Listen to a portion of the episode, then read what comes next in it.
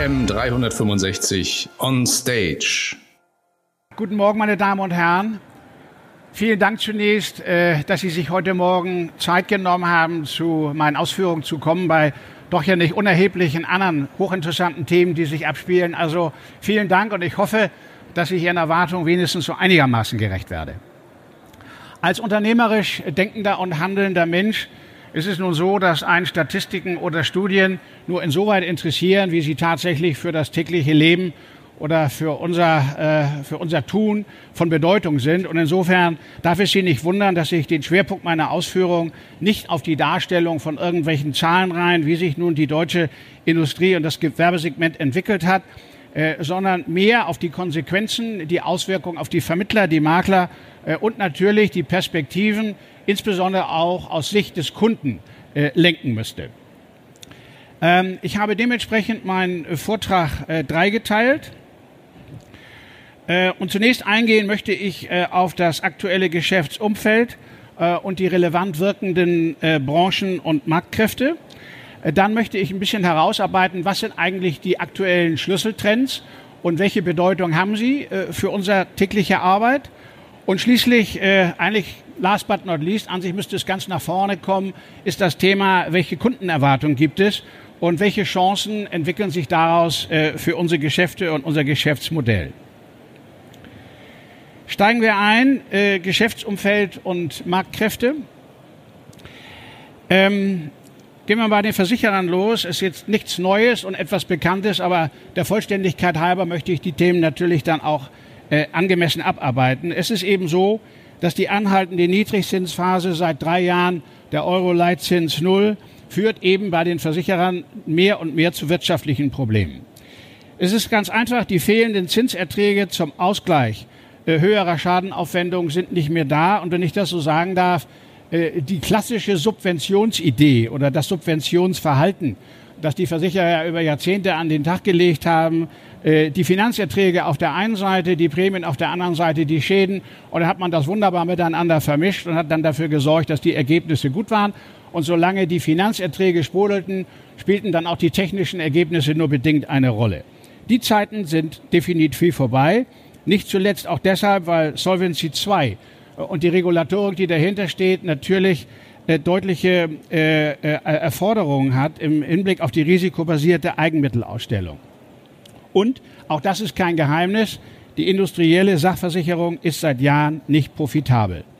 Wenn man sich mal vor Augen führt, dass das Prämienniveau in FBU und Feuerindustrie äh, liegt unter dem Jahr 2004, heute in 2018. Und das trotz gestiegener Investitionen und Umsatzsteigerungen bei unserer Kunden. Seit 2001 hat sich der durchschnittliche Prämiensatz der industriellen Feuerversicherung um circa 60 Prozent reduziert. Und nun kann sich jeder mal fragen, wer kennt denn eigentlich einen Kunden, der in den letzten 15 Jahren ständig die Preise gesenkt hat, bei gleichzeitig steigenden Kosten, Material, Personal, Infrastruktur etc. Ich glaube, da ist unsere Branche relativ einmalig.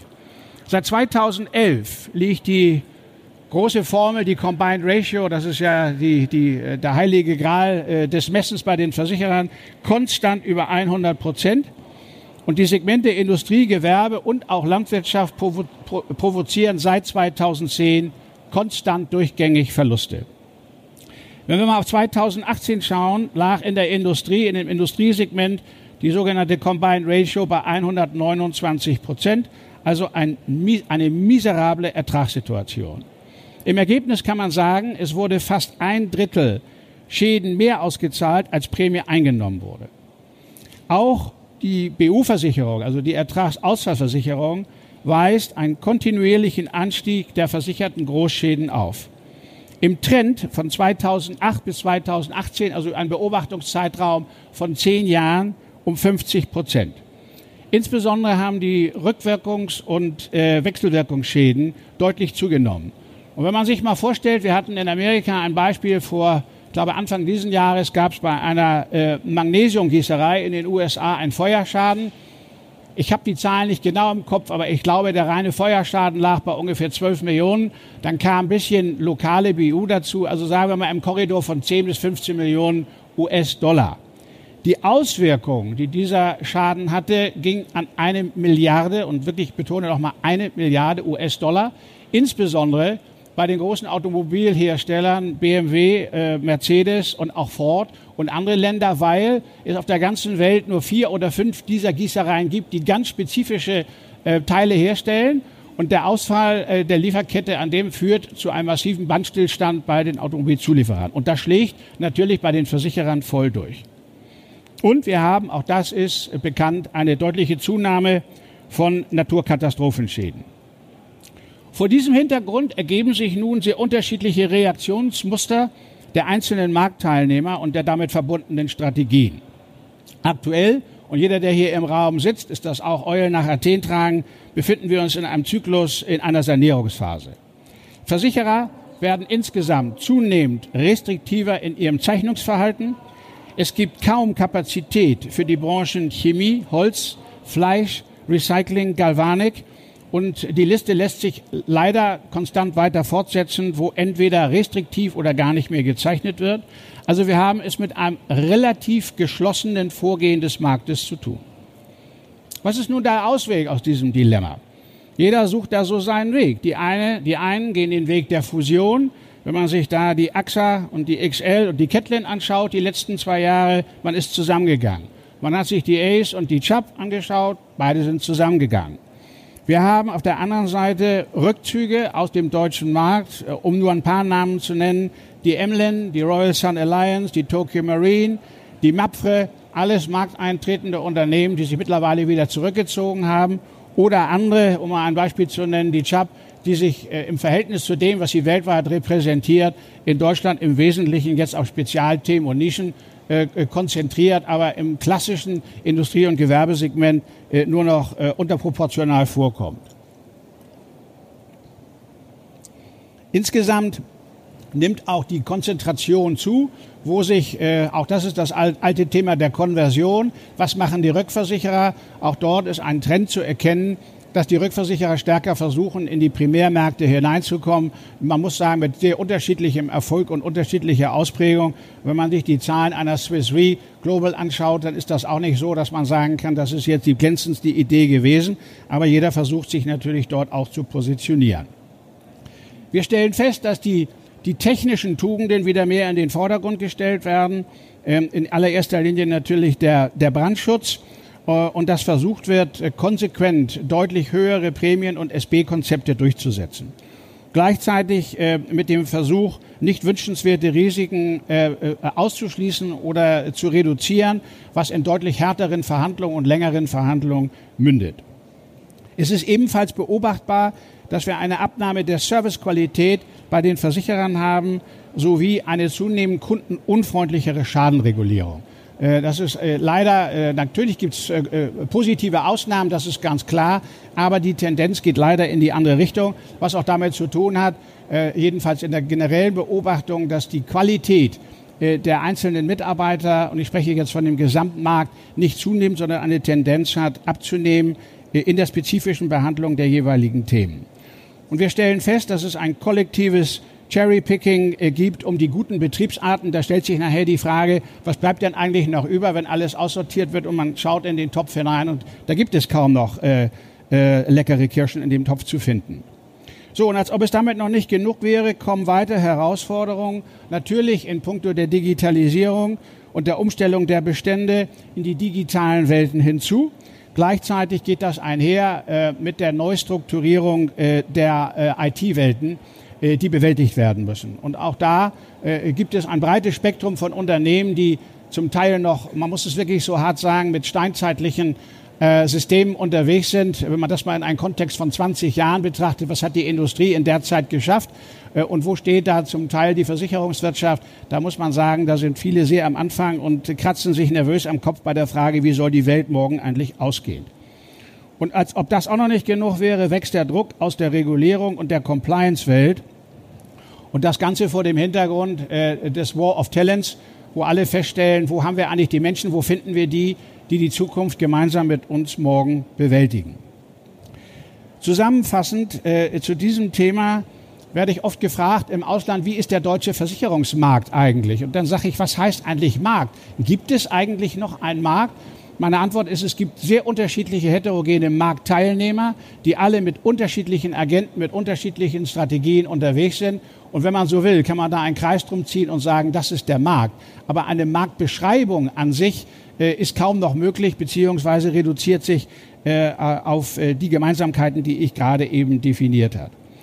Ähm, es ist eine Situation, wo jeder seinen eigenen Weg suchen muss und es gibt keine Regieanweisung oder auf Neudeutsch Playbook für den Erfolg, wo drin steht, wenn du das und das machst, wird es funktionieren. Jeder muss sehen, wie er äh, seinen Weg findet und äh, welches Geschäftsmodell ähm, er äh, weiter verfolgt. Und die, die, die Frage, die dahinter steht, ist eine sehr banale und einfache, aber gleichzeitig sehr gehaltvoll. Wie bleibe ich relevant? Zu relevant der Makler äh, und uns komme ich dann nachher wie ausgeführt. Ich möchte jetzt eingehen, äh, nachdem die Markt- und Branchenkräfte, glaube ich, äh, der Versuch, die Beschreibung jetzt auf die Frage, mit welchen Schlüsseltrends haben wir es zu tun ähm, und äh, welche Auswirkungen haben die. Es wird auch nicht so sein, dass ich jetzt auf jeden dieser Punkte einzeln ganz konkret eingehe, da sie auch oft in einem unmittelbaren Zusammenhang stehen.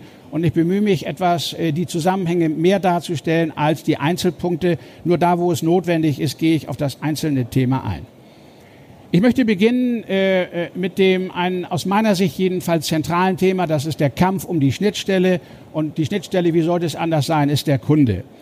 Und die Frage, die sich dahinter verbirgt, wer findet am ehesten, am besten und am schnellsten den Weg zu unseren Kunden oder den Kunden von morgen und, auch das führe ich nachher noch etwas genauer aus, zu den dahinterliegenden Daten.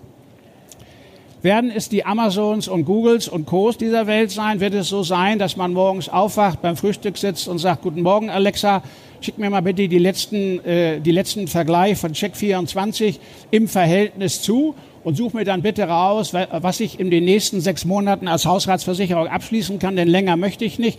Ich möchte auch mal wissen, ob zwei oder drei Monate gehen, habe ich noch ein paar höherwertige Gegenstände. Wie können wir die eigentlich einschließen? Liebe Alexa, gib mir eine Antwort. Wird das die Schnittstelle sein? Keine Ahnung. Werden es die jungen Wilden sein? Da bezeichne ich mal mit die Direktversicherer und all diejenigen, die jetzt mit Kapital versuchen, dahin zu gehen. Hofft man darauf, dass die Generation, äh, die jetzt kommt und vielleicht auch viele, die hier im Raum sind, nichts Eiligeres zu tun haben, als morgens den Rechner hochzufahren und zu schauen, was die unterschiedlichen Direktversicherer jetzt anbieten? Werden die die Schnittstelle besetzen? Ähm, die Frage ist, äh, wer hat die besseren Daten? Werden die Versicherer möglicherweise in ihren ureigensten Kenntnissen des Underwritings zurückgedrängt? Wenn man sich mal anschaut, und ich war gerade in den USA, was so die großen US-amerikanischen Maklerkonzerne umtreibt, dann ist es vollkommen klar, dass die sagen, wir streben an, relativ kurzfristig über die besseren Underwriting-Daten zu verfügen wie jeder Versicherer. Das heißt, wir werden dann diktieren, welche Prämien, welche SBs da sind, weil wir einfach die besseren Daten haben und nicht, weil wir es behaupten, sondern weil es nachweislich so ist. Stellt sich die Frage, Schnittstelle des Underwriting, wer besetzt die dann eigentlich in der Zukunft? Und wer kann dann aus den vorhandenen Daten auch die Schäden begleiten? Also da tut sich im Augenblick eine ganze Menge. Und ich hab, äh, war jetzt gerade in Las Vegas bei der großen, äh, weltweit größten Konferenz der InsurTechs und wenn man sich da mal so anschaut, was es da so gibt, das ist jetzt nicht, dass man sagt, du meine Güte, die Welt geht unter. Nein, ganz im Gegenteil, sehr pragmatisch. Disruption sagt überhaupt keiner mehr. Aber es geht um massive Beschleunigung und wer besetzt welche Felder und in welcher Geschwindigkeit. Also das ist ein Thema, das äh, hochwichtig ist und natürlich auch äh, dann, äh, was uns als Makler betrifft, was können und müssen wir tun, als Makler, damit wir in dieser Schnittstelle genau da sind, dass wir die Kontrolle über unseren Kunden haben, dass wir unsere Kunden führen und dass möglichst kein anderer mit besseren Informationen, besseren Daten dort hineingehen kann. Kommen wir zum zweiten Thema, das geht damit einher. Äh, äh, die neuen Kommunikationskanäle. Auch das ist klar, Social Media hält massiv schnellen Einzug äh, in unser gesamtes Geschäft. Ähm, und auch da stellt sich die Frage, der Kunde wird sagen, welche Kommunikationskanäle möchte ich von dir, lieber Makler, lieber Vermittler, bedient haben? Wie sollst du mit mir sprechen? Bleiben wir beim E-Mail? Bleiben wir äh, bei den klassischen äh, Face-to-Face-Kontakten? Wie wollen wir das erweitert haben? Welche, welche weiteren äh, Kanäle müssen eröffnet werden? Instagram etc. etc. ist alles keine Science-Fiction und die Kunden werden diktieren, äh, wie sie es haben wollen. Natürlich nicht alle. Wenn ich von den Kunden spreche, spreche ich von dem gesamten Spektrum der Großindustrie bis hin äh, zum Gewerbe und partiell auch natürlich zum Individualkunden. Das dritte Thema Daten. Äh, es wird so sein, dass das Management der eigenen Daten und ich betone die Anreicherung der eigenen Daten mit externen Quellen oder aus externen Quellen werden zunehmend wichtiger. Wir werden nur noch dann als Vermittler wahrgenommen werden, sind wir wieder beim Thema Schnittstelle. Also die Kreise schließen sich wieder. Wenn der Kunde das Gefühl hat, dass ich ihn ganz genau kenne, äh, dass ich um seine Entwicklung weiß, und zwar vom Individuum bis zum Großkonzern, ob es auf der Schadenseite ist, auf der Prämienseite und auch in, seiner, in seinem speziellen Umfeld. Nur wenn ich das beherrsche äh, und mich darum kümmere, diese Entwicklung voranzutreiben, werde ich als relevant wahrgenommen. Es wird darauf ankommen, Daten intelligent auswerten zu können ähm, und äh, die in Echtzeit zu erfassen. Ähm, es wird ein zunehmender Wettbewerbsfaktor sein, wer das nicht kann oder sich nicht darum bemüht. Und jetzt braucht ja auch keiner im Raum sitzen und sagen, ja, wie soll ich das bloß schaffen? Es wird Wege geben, komme nachher noch ein bisschen dazu, wie man durchaus in intelligenten Kooperationen äh, sich Zugang verschaffen kann, ohne dass der Aufwand so überproportional ist, dass man sagt, da brauche ich gar nicht erst antreten, weil ich bin ein kleineres Maklerunternehmen, wie soll ich das eigentlich gehen? Also möchte da an der Stelle schon mal jeden ermutigen, es gibt Wege. Ich sage nicht, dass sie einfach zu gehen sind, aber es ist jetzt nicht so, dass man sagen muss, du meine Güte, diese Datenwelt kriegen wir nicht in den, äh, in den Griff. Es wird darum gehen, ähm, äh, eine Datenstrategie aufzustellen, die äh, eine Vernetzung mit den jeweiligen Partnern ähm, äh, zur Verfügung stellt und die die Analysefähigkeit in den Vordergrund stellt. Und ich glaube, das ist ein sehr persönliches Statement, für jedes Geschäftsmodell von allen, die hier in dem Raum sitzen, soweit ich das beurteilen kann, ähm, wird das eine Grundvoraussetzung sein, die Fähigkeit, eine Datenstrategie aufzubauen für ein erfolgreiches Geschäftsmodell in der Zukunft. Ein anderes Thema ähm, äh, als Schlüsseltrend ist das Thema Prävention. Ähm, wir erleben äh, jetzt das Kommen von der etwas größeren Industrie, dass wir sagen, äh, aus der klassischen Schadenfeststellung, der Reparatur und der Schadenzahlung bewegen wir uns ganz stark in das Thema Vorhersage und Verhindern. Äh, das heißt, äh, äh es wird vorverlagert. Warum ist das so?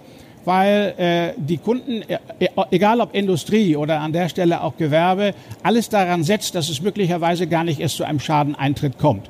Und wenn man mal sich so anschaut, auch das haben wir uns dann mal da zeigen lassen in Amerika, da gibt es heute äh, tolle kleine Hardware, die schließen Sie an ein Rohr in Ihrem Keller an. Ich bin kein Techniker, ich bin Jurist, deswegen bitte etwas Rücksicht ähm, mit mir an der Stelle, dass ich es nicht genau erkläre. Äh, das permanent äh, Daten liefert, äh, wie die Druckverhältnisse, Temperaturverhältnisse im Heizungssystem, im Wassersystem dieser Welt sind. Und wenn es dort Anomalien gibt, wird sofort berichtet ähm, an einen Server. Sie können es auch auf, Ihr, auf Ihr, Ihr iPad bekommen oder Ihr iPhone und wissen sofort, dort ist ein Problem in, in, in meinem System bis hin zu Feuchtigkeitsmessern, die äh, heute nur noch acht oder neun Dollar kosten, die Sie in Ihrem in Wirtschaftsraum oder neben der Waschmaschine anbringen, der permanente Luftfeuchtigkeit, Temperatur des Raumes misst und wenn Anomalien auftreten, sofort reagiert wird. Äh, in der Konsequenz, wenn Sie das mal bei Wohnungsbaugesellschaften nehmen, massive Reduktion des Schadenpotenzials, weil präventiv. Und in der Industrie geht es dann weiter über Sensoren. Die Firma Bosch baut heute ihre Staubsauger so, dass die melden, in drei Tagen kriege ich Husten und in vier Tagen stelle ich meinen Dienst ein. Ähm, da ist man heute äh, auf dem Weg und, äh, und es geht äh, rasant weiter. Und ähm, äh, wir wiederum als Makler müssen uns damit beschäftigen, welchen Beitrag können wir möglicherweise zu diesem Präventionsthemen leisten? Mit wem können wir eventuell zusammenarbeiten, um einen solchen Mehrwert in Richtung unseres Kunden zu bringen und zu sagen, wir helfen dir bei deinem Weg äh, weg von der Schadenfeststellung und der Zahlung hin zur Vorhersage und zum Verhindern. Das Thema Betriebsunterbrechung hatte ich vorhin schon kurz adressiert. Möchte ich deswegen jetzt nicht mehr im Detail darauf eingehen. Es wird das große Thema ist, und äh, nachher in einer Auflistung werden Sie noch mal sehen, BU ist das Thema, das zentrale Thema, das Industrie und auch im gewissen Grade Gewerbe beschäftigt. Ge Gewerbe natürlich in letzter Zeit viel stärker noch über das Thema Cyber. Ähm, was machen Sie, wenn Sie einen Anruf bekommen und Ihnen gesagt wird, äh, wir haben bei Ihnen einen Bug in Ihrem System eingebaut und wir sind damit in der Lage, Ihr Unternehmen für die nächsten fünf Tage, 14 Tage, zwei Monate komplett zu unterbrechen. Sie können nicht mehr liefern. Wir blockieren Ihnen alles, zahlen Sie zwei Millionen und tun Sie es bitte übermorgen. So, und äh, da sind wir mitten in, in, in vollen BU-Themen drin. Und es betrifft, ich möchte es betonen, das kann ich aus der Praxis sagen, nicht nur Großunternehmen, die große Industrie, sondern mittlerweile äh, ist auch der Mittelstand voll in den Fokus äh, dieser Kriminellen geraten. Warum? Weil die sagen, na ja, die Industrie rüstet sich mittlerweile auf und äh, implementiert Gegenmaßnahmen und der Mittelstand ist an der Stelle oder das Gewerbe ist viel verwundbarer und die sind eher in der Lage, äh, dann die geforderten äh, Beträge zu bezahlen. Und da muss man auch sagen, die verfügen über Daten, über ganz genaue Daten, die wissen, was ein Unternehmen aushalten kann und was sie zahlen können und sagen es 50.000, 100, 150.000, es gibt Preise dafür. Und leider entwickelt sich diese Welt äh, voran. Auch da müssen wir sehen, wie können wir unsere Kunden unterstützen bei dem Thema Prävention oder bei dem Thema Cyber äh, und natürlich dann auch mit einem entsprechenden guten Cyberprodukt, das wir entweder selber entwickeln, eine Plattform haben äh, oder aus anderen Quellen uns bedienen. Kommen wir zum Thema Digitalisierung. Ähm, ich würde gerne den, den Wirkungsgrad der Digitalisierung insgesamt in vier Stufen einteilen. Die erste Stufe ist für mich die Automatisierung und die Vereinfachung der internen Prozesse und auch der Kundenprozesse. Damit geht es los, äh, wenn wir sagen, wie kriegt man überhaupt die digitale Welt? Das ist ja ein Riesenbegriff. Ich glaube, keiner macht ihn mehr so richtig hören. Und wir haben alle unterschiedlichste Vorstellungen. Wenn man sich mal fragt, wie kann man das ein bisschen strukturiert angehen, äh, dann ist das ein, eine ganz wichtige Voraussetzung. Die Stufe zwei wäre dann die Datenerfassung, die Anreicherung und Datenanalyse und äh, die, äh, die Eröffnung oder die Findung möglicherweise neuer Datenquellen. Die Stufe drei in der Digitalisierung wäre dann die Bildung von Plattformen, und nehmen wir mal den digitalen Versicherungsordner als, als, als Beispiel dafür.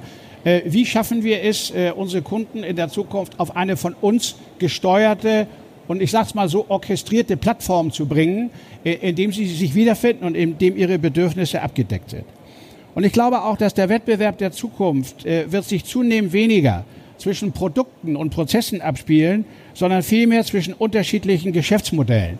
Und diese Geschäftsmodelle ergeben sich aus den großen Möglichkeiten und auch den Potenzialen, die da sind, wenn wir mal die Shared Economy nehmen, also alles, was sich darum äh, herumrankt, das autonome Fahren, das Thema Smart Homes habe ich äh, angesprochen, das Thema eingebettete Prävention hatte ich angesprochen äh, beim Thema Bosch.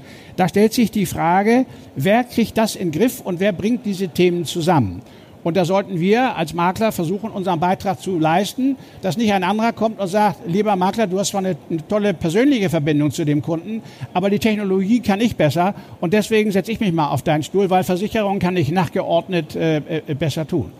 Und da stellt sich auch die Frage, ob nicht plötzlich Teilnehmer kommen, nehmen wir mal die Wohnungs die Wohnungswirtschaft, ja, äh, große Bundes, äh, äh große, äh, große Genossenschaften, die Hunderttausende von Wohnungen haben. Was passiert eigentlich, wenn einer kommt und sagt, äh, ich kann innerhalb meiner Administration dessen, was ich da tue, äh, dir ein, ein, ein, ein Tool liefern, dass dir deine ganze Schadenbeobachtung, Schadenregulierung direkt von der Schadenerkennung äh, bis zur äh, Auszahlung, bis zum Klempnerservice liefert und die Versicherung mache ich noch hinten raus. Im Verhältnis zu uns als Maklern, wir sagen, wir machen es genau umgekehrt. Also da sind Themen, äh, äh die, die wichtig sind, äh, äh, dort sich zu positionieren und zu sagen, dass man das Ganze besetzt. Das Thema Plattform hatte ich schon kurz erwähnt die Plattformthematik wird zunehmend an Bedeutung gewinnen. Es wird darum gehen, wie auch bei allen anderen Plattformen. Wir sind ja nicht so besonders in unserer Welt, was wir da tun, auch wenn wir es gelegentlich so glauben. Wie kriegen wir dann eigentlich die Produzenten, die Konsumenten und die Anbieter auf eine gemeinsame Plattform? Wie bringen wir die da zusammen? Wie sorgen wir dafür, dass dann auch Transaktionen dort stattfinden. Und zwar Transaktionen, die kommissionsbehaftet sind, die dann Produkte, die Versicherungsprodukte und Dienstleistungen verbringen nicht, dass andere wiederum kommen und sagen, ja, äh, dein betreuender Vermittler oder Makler kann zwar dies und das, aber wenn du mit uns bist, wir bieten dir äh, das gesamte Spektrum ab. Wie schaffen wir da wiederkehrende Interaktion und Kundenbindung? Und es gibt so ein schönes Wort, ein englisches Wort, das heißt Login. Fand ich ganz interessant. In, Login heißt einbinden. Wie schaffe ich es eigentlich, meinen Kunden so in, meine, in mein Ökosystem einzubauen, dass er die nächsten 10 Jahre oder 15 Jahre überhaupt nie mehr den Wunsch verspürt, einen Wechsel herbeizuführen? Einmal, weil er sagt, ich fühle mich gut aufgehoben, aber weil er auch sagt, der Aufwand, den ich habe, aus dem System, was da gebaut worden ist, von meinem Makler herauszugeben, ist überproportional hoch im Verhältnis zu dem, was ich gewinnen kann. Also wir binden den Kunden tatsächlich so ein, äh, dass er kaum eine Chance hat, herauszugehen, sofern wir, das ist natürlich immer unterstellt, unsere sonstigen Dienstleistungen äh, gut erbringen. Und es wird darum gehen, ähm, äh, auch da diesen Begriff erweiterte Ökosysteme zu erstellen. Und ich betone nochmal, auch das sind, das ist jetzt kein Hexenwerk. Das sind Dinge, äh, da kann man in, in, Ruhe drüber nachdenken, jeder in seiner Größe. Man kann Kooperationen bilden äh, und man kann versuchen, mit wem kann ich zusammen etwas schaffen. Ja, ein Thema, ist ein sowieso Thema, aber es gehört mit hinein in das Thema der Schlüsselfaktoren. Ich muss meine Prozesse äh, im Griff haben. Ich muss Prozessexzellenz vorweisen können. Ich muss schlank, schnell und kostengünstig agieren können. Wer sich das nicht ganz früh auf die Tagesordnung seiner jeweiligen Unternehmung setzt, wird Probleme haben, in der Zukunft das Thema zu machen, weil wir einfach alle massiven Margendruck haben und auf der Kommissionsseite wird es wahrscheinlich etwas schwieriger, Dinge da durchzusetzen. Also müssen wir schauen, dass wir auf der anderen Seite, wo wir uns entlasten können bei den Kosten, etwas tun. Und da ist die Prozesswelt ähm, äh, äh, angetan, das zu tun. Kurz äh, einige Ausführungen zum Thema Cyber. Ich habe es eben schon kurz adressiert. Äh, Cyber gehört ja eigentlich in die Kategorie der Umgang mit neuen Risikoklassen. Und die Frage, welche Antworten haben eigentlich die Versicherer oder sonstige Marktteilnehmer darauf? Und da wird jeder, der hier im Raum ist, sehr unterschiedliche Empfindungen äh, zu haben. Klar ist aber, dass wir veränderte Risikoprofile bei unseren Kunden haben. Äh, und Cyber ist ein Thema, BU ist ein Thema, Reputation ist ein Thema, etc. etc. Und wie gehen wir eigentlich damit um? Äh, wie helfen wir und wie, wie bedienen wir das? Die, die Risiken, die aus der äh, aus, der, aus der Welt des äh, Internets 4.0 auftreten. Auch das hatte ich kurz schon adressiert. Äh, ich muss mich jetzt ein bisschen kürzer fassen. Ähm, äh, wie, gehen wir eigentlich, äh, wie gehen wir eigentlich damit um? Äh, was können, welchen Wertbeitrag können wir da als Makler leisten? Und nochmal, wenn wir dann das Ranking mal sehen, äh, heute also vom Weltwirtschaftsforum und dann aufgegriffen ist, das Ranking der Risiken, äh, die für unsere Kunden relevant sind, ist ganz klar Nummer eins BU, zwei Cyber, drei Nat Naturkatastrophen, vier parametrische Risiken, fünf Wechsel in Gesetzgebung und Regulierung, sechs Marktentwicklung, sieben Feuer, und Explosion, acht neue Technologien, Nano, Interkonnektivität, autonomes Fahren, 3D-Print etc., neun Klima, zehn Reputation und elf Mitarbeiter. Können Sie sich jetzt nicht alles merken, aber die Frage, die sich daraus ergibt, ist, äh, das sind die Themen, die unsere Kunden beschäftigen. Das sind nicht irgendwelche Statistiken, die Leute gemacht haben und sich in den Raum gesetzt haben. Das kommt unmittelbar aus der Welt unserer Kunden. Und die Frage, die wir uns zu stellen haben, ist, welche Antworten können wir auf diese Fragen finden. Es wird nicht auf alle eine Antwort geben, äh, aber wir müssen sehen, äh, dass wir gemeinschaftlich doch einige dieser Themen bedienen, weil das erwarten unsere Kunden von uns. Und ich betone, ich spreche nicht nur von, von Großindustrie, sondern all diese Themen werden sich auch im Gewerbe, im Groß- und Mittleren und Kleingewerbe in irgendeiner Form äh, substantiiert äh, äh, niederschlagen. Ja, kommen wir zu dem Thema Kooperation. Da stellt sich die Frage, mit wem kann ich wie zusammenarbeiten, sodass ich die maximale Zeit mit Kunden und Anbahnung verbringen kann. Ich glaube, es ist ein ganz zentrales Thema. Wir alle müssen sehen, dass wir unsere Kräfte konzentrieren, äh, dass die Menschen, die in der Lage sind, Kunden zu gewinnen, sie zu überzeugen, sie für unser jeweiliges Geschäftsmodell zu gewinnen, die Zeit dafür haben, dass sie in der Lage sind, sich mit den Problemstellungen, die ich gerade beschrieben habe, auseinanderzusetzen und dass sie das in einen Wertbeitrag für den Kunden umsetzen können. Ähm, das, wird, das schaffen Sie nicht, wenn Sie nebenbei noch ein, ein, ein großes Feld an Administration, an Daten auch diese Themen machen. Das heißt, ich muss sehen, mit wem kann ich mich eventuell zusammentun, der partiell äh, diese Themen abbildet. Und auch da ist, finde ich, sehr erfreulich zu sehen, da tut sich enorm was. Da gibt es interessante Start-ups, da gibt es interessante junge Unternehmen, die sich da positionieren, die sagen, genau an dieser Schnittstelle helfe ich dir, dass du dein Maximum deiner Kraft äh, da verwenden kannst, wo Wertschöpfung statt und wo du Geld verdienst äh, und nicht, äh, äh, wo du eher Kosten produzierst. Und die Frage ist, wie können andere mir helfen, meinen Wertbeitrag in Richtung Kunden zu erhöhen und wie behalte ich damit meine Kosten im Griff?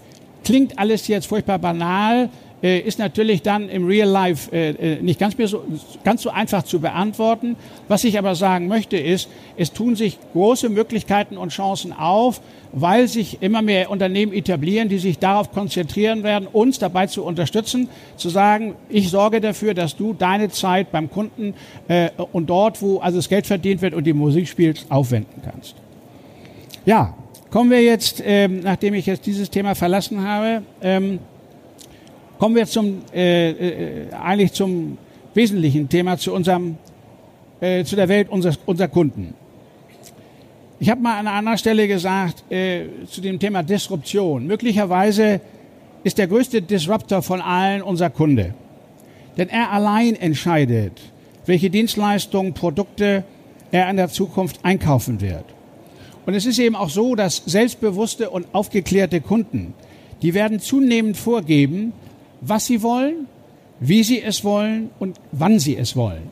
Da wird man nicht raus, äh, aus dieser, aus dieser äh, Ausgangslage wird man nicht herauskommen.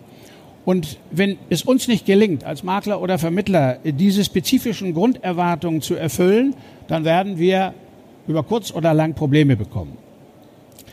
Die Marktforschung und hat dann auch herausgefunden, gelegentlich muss ich mich auch mal damit beschäftigen, man kommt nicht so ganz drum herum, dass es eben so sein wird, dass eine positive Kundenerfahrung wird ein immer entscheidenderer Wettbewerbsfaktor sein.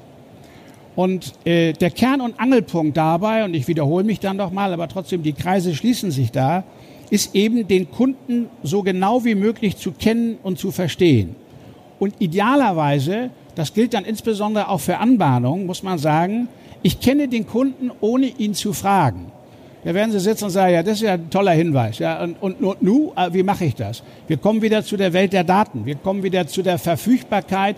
Ich muss heute wenn ich ein, ein Akquisitionsgespräch führe, dem Kunden sehr schnell vermitteln, dass ich ziemlich genau weiß, äh, was um ihn herum geschieht, äh, was in seinem Geschäft geschieht. Und ich betone nochmal, das ist nicht so sehr eine Fragestellung der Größe. Natürlich ist es klar, wenn ich ein, eine, eine Bäckerei oder einen Handwerksbetrieb versichern will, ist es etwas anderes, als ob das ein 1000 oder 2000 Mann Unternehmen ist. Aber beide, da sind sie sich einig, werden erwarten, dass man ihr Geschäft genau kennt, ihre Probleme genau kennt äh, und Ableitungen treffen kann und idealerweise sagen kann, ja, wir haben schon sechs, sieben andere äh, Ihrer Branche äh, bedient mit folgenden Lösungen und deswegen würden wir gerne bei Ihnen vorsprechen und wir würden Sie gerne zu unserem Mandanten machen. Also idealerweise kenne ich den Kunden, ohne ihn zu fragen. Und in dem Zusammenhang gibt es einen ganz schönen Satz von Einstein, der hat mal gesagt, hätte ich 60 Minuten Zeit für eine Problemlösung, würde ich 55 Minuten für das Problemverständnis aufbringen und nur fünf Minuten für die Lösung. So, das ist natürlich in der Welt der Physik und der Mathematik äh, etwas anders wie in unserem Geschäft. Worum es aber geht, ist, wir müssen mehr Zeit dafür aufwenden, unsere Kundenbedürfnisse zu verstehen, zu analysieren und dann daraus unsere Akquisitionsstrategie daraufhin auszurichten. Im Kern, und auch das ist nichts Neues, das kennen wir alle, das ist seit, seitdem es Versicherungen gibt so, geht es darum, ein maximales Vertrauen zum Kunden aufzubauen. Und ähm, äh, der Unterschied ist bloß, äh, wir alle sagen, äh, Versicherungsgeschäft ist Nasengeschäft. Klar, bleibt es auch in der Zukunft und solange Menschen miteinander zu tun haben, wird es so bleiben. Ein Unterschied ist nur diesbezüglich da, dass man äh, früher sagte man, das Vertrauen bezog sich auf die Person, mag ich dich leihen, äh, bringst du mir gute Dienstleistung etc. Heute werden wir auf mehr Feldern Vertrauen, äh, Vertrauensbeweise erbringen müssen. Ich hatte das Thema Daten angesprochen, ich hatte angesprochen, ich kenne dich besser als du dich selber, äh, ich habe Lösungen, von denen du noch gar nicht, ähm, äh, mit denen du noch gar nicht gerechnet hast und ich bin in einer relativ konstanten Kommunikation mit dir und nicht nur einmal im Jahr äh, zur Verlängerung oder zur Abfragung von irgendwelchen Daten, dann läuft man Gefahr, dass der Kunde sagt, in der Zwischenzeit kommen andere, die kommunizieren viel schneller und besser mit mir und deswegen werde ich mit denen mal reden. Ähm, gibt einen ganz, wie ich finde, ganz schlauen Satz, dass ein, ein, ein deutscher Soziologe mal gesagt hat, der sagt, es ist eigentlich ganz einfach. Vertrauen macht unser tägliches Leben leichter, weil es eben deutlich komplexitätsreduzierend wirkt. So, und was heißt das? Wenn man jeder sich mal so anschaut, wir freuen uns, wenn wir Menschen unseres Vertrauens haben, egal in welchem Thema, von dem wir sagen können, der hilft mir, eine Welt, die für mich schwer begreifbar und durchdringbar ist, äh, zu verstehen und mir Handlungsanweisungen zu geben. Es reduziert meine Komplexität, Sachen zu verstehen. Und ich glaube, es geht uns allen so. Wer sich heute eine neue Heizungsanlage einbaut, ist konfrontiert mit tausend Normen, Vorschriften etc. rauf und runter. Und man ist froh, wenn man jemanden findet, dem man vertrauen kann, der einem sagt, ich führe dich durch und führe dich zu der richtigen äh, Entscheidung. Zusammengefasst kann man wirklich sagen, der Kunde hat eigentlich nur einen Wunsch und das geht uns allen so. Der lautet, mach mir mein Leben so einfach wie möglich. Auf Neudeutsch heißt das, glaube ich, Convenience, also mach es mir bequem und schaffe fortlaufend und spüren messbaren Nutzen und begeistere mich damit. So, nun muss die Begeisterung nicht jedes Mal, wenn wir da reinkommen, müssen die nicht auf den Tisch tanzen und in die Hände klatschen. Das wäre ein bisschen zu viel erwartet. Aber sie müssen das Gefühl haben, ich bin sehr gut aufgehoben und ich habe keinen Grund, ähm, einen Wechsel oder eine, eine neue Dimension auszuprobieren. Abschließend möchte ich äh, zu dem Thema Chancen kommen. Chancen für Makler. Ich glaube, eine große Chance ist für jeden da, der sich die Mühe macht, äh, sein Geschäftsmodell präzise auszurichten. Wir werden uns fragen müssen, in welchen Segmenten möchte ich morgen tätig sein? Wo kann ich mich hervortun gegenüber anderen? Nicht, dass Sie das bislang nicht getan haben. Wir alles haben wir in irgendeiner Form immer getan. Aber wir werden es schärfen müssen. Wir werden uns fragen müssen, mit wem kann ich möglicherweise mich zusammentun? Wo kann ich mir Hilfe tun? Wo kann ich ein Beschleuniger für mein Geschäftsmodell? Wie kann ich in der Akquisition mehr Zeit, äh, wie, wie gewinne ich mehr Zeit für die Akquisition? Und wo, tue, wo lasse ich auch Dinge, von denen ich sage, nein, da werde ich nie den Grad der Exzellenz erreichen, den möglicherweise andere haben, da will ich mich gar nicht abarbeiten. Ich muss dafür sorgen,